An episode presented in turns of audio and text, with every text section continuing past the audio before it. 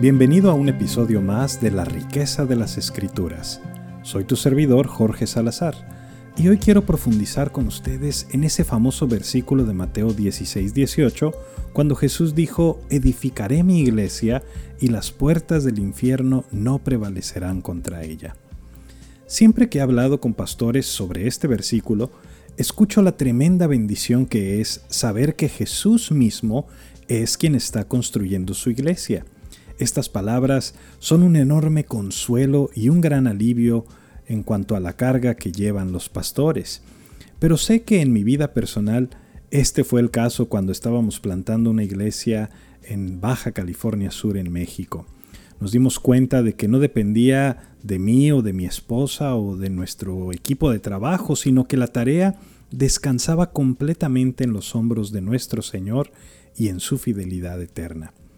Pero la segunda parte de este versículo ha sido malinterpretada de muchas maneras. Muchos de los pastores que entrenamos en el Caribe y en otros países asiáticos pensarían que este verso pues habla más bien de la protección que Dios tiene de la iglesia guardándolos de los ataques demoníacos. Tomarían las puertas del infierno no prevalecerán contra ella como una garantía de que la iglesia estaría protegida contra Satanás y sus demonios. Pero ¿Es eso lo que Jesús está diciendo aquí? Leamos con atención. Las puertas del infierno no prevalecerán contra la iglesia. Bueno, ¿y para qué son las puertas? ¿No se supone que son algo que permite que la gente pase a través de ellas o bien que impide que la gente entre en una zona determinada? ¿Cuándo fue la última vez que viste una puerta atacando a alguien? Es decir, Puede que te hayas machucado los dedos en una puerta una o dos veces, pero la puerta no te estaba atacando, más bien seguro estabas distraído o descuidado.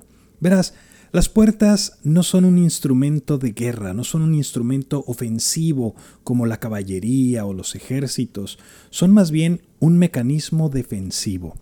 Tú cerrarías las puertas para evitar que la gente entrara en tu ciudad, de la misma manera que nosotros cerramos la puerta de nuestras casas para evitar que entren personas no deseadas. Entonces, Jesús no está hablando de las puertas del infierno luchando contra la iglesia, ya que las puertas no luchan. ¿De qué está hablando entonces? ¿No se supone que la iglesia debe irrumpir en las tinieblas de este mundo y hacer brillar la luz del Evangelio a una humanidad hundida en el pecado y la muerte? ¿No se supone que debemos compartir las buenas noticias de Cristo, que Dios se hizo hombre para morir en nuestro lugar, para que nuestros pecados fueran perdonados y aquellos que se arrepienten y creen en Jesús fuesen reconciliados con el Padre que resucitó a Cristo de la muerte y nos da una vida eterna? Verás, en el mundo antiguo las ciudades estaban rodeadas de muros para evitar que las naciones enemigas entraran y conquistaran la tierra. Esos muros eran gruesos, altos y prácticamente impenetrables. La única manera de entrar en esas ciudades fortificadas era a través de sus puertas, y esas puertas a menudo eran fuertes, puertas reforzadas, prácticamente irrompibles. Una vez que se atravesaban estas puertas, se podía entrar y conquistar la ciudad. Ese es el cuadro que pinta Jesús. Pedro había reconocido que Jesús es el Hijo de Dios y Jesús está diciendo, construiré mi iglesia y las puertas del infierno no prevalecerán contra ella.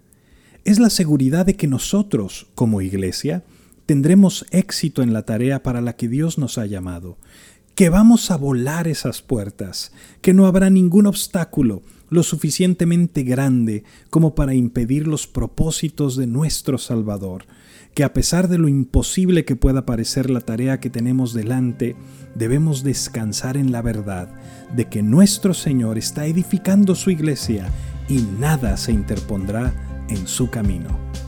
Recuerda visitar nuestros recursos en línea en estudialapalabra.com y déjanos tus preguntas y comentarios para seguir en contacto. Que Dios te bendiga.